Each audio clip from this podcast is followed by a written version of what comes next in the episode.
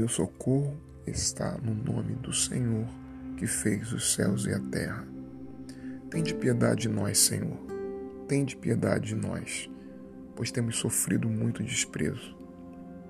Temos sofrido muito ridículo de homens orgulhosos e que nos desprezam, que são arrogantes e maus. Jesus sabe muito bem o que é isto. Aquilo que o salmista grita no Salmo 123 é o mesmo grito de Jesus na cruz.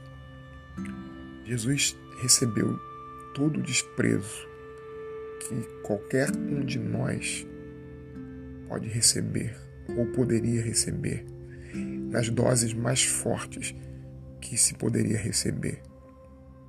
Jesus enfrenta a cruz e é desprezado até mesmo pelos seus amigos. Aqueles que o amavam se afastaram dele. Aqueles que deveriam estar ao seu lado, na primeira oportunidade que tiveram, deixaram Jesus sozinho. Estar sozinho, estar em apuros e não ter quem possa lhe dar a mão é o que Jesus passou. De forma que a cruz nos lembra não apenas que Deus nos perdoou, de que Ele tirou o peso moral dos nossos pecados que estavam sobre nossos ombros, que Deus não apenas tirou a condenação do inferno, mas Deus também veio trazer alívio para as nossas dores emocionais, a cura para o coração daquele que se sente amargurado pelos desprezos do passado ou mesmo do presente, aquele que não tem mais força para enfrentar aquele que lhe maltrata. Jesus não permite que aqueles que, que queriam destruí-lo ou que agiam o tempo inteiro para destruí-lo tivessem êxito. Jesus vai para a cruz sem abrir a boca, não é porque não tivesse algo a dizer, é porque olha para a arrogância, para a estupidez, para a insensatez dos seus adversários e sabe que o mal que estão fazendo a ele terá pago muito maior do que se ele ali se pusesse lutar e a lançar pérolas aos porcos daqueles que não desejam e não desejavam ouvi-lo de forma alguma.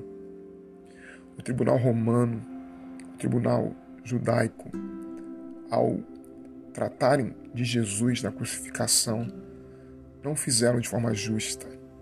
Eles já tinham decidido o que fazer. Eles já haviam decidido como deveriam agir. Jesus estava ali apenas para cumprir um protocolo, para estabelecer o rito. Ele estava ali como desprezado, o mais desprezado dos homens. Mas aquilo que deveria ser um dano emocional, deveria destruí-lo, fez com que ele se levantasse da sepultura ao terceiro dia e visse os seus adversários enxergarem que todo o dano que eles tentaram fazer ou tentaram impor a ele não fora, não foi suficiente para destruir a sua alma.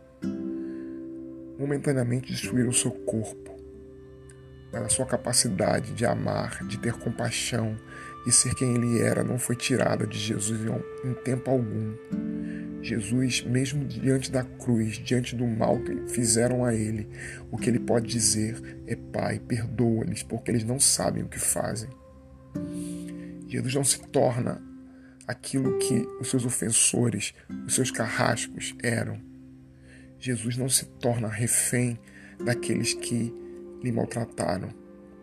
Jesus perdoa. Jesus é misericordioso.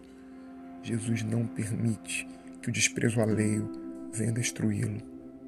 Jesus é maior do que qualquer desprezo. Ele nos ensinou que o desprezo se cura com misericórdia, com amor com bondade, que possamos assim aprender com Jesus a forma certa de lidar com aqueles que nos desprezam.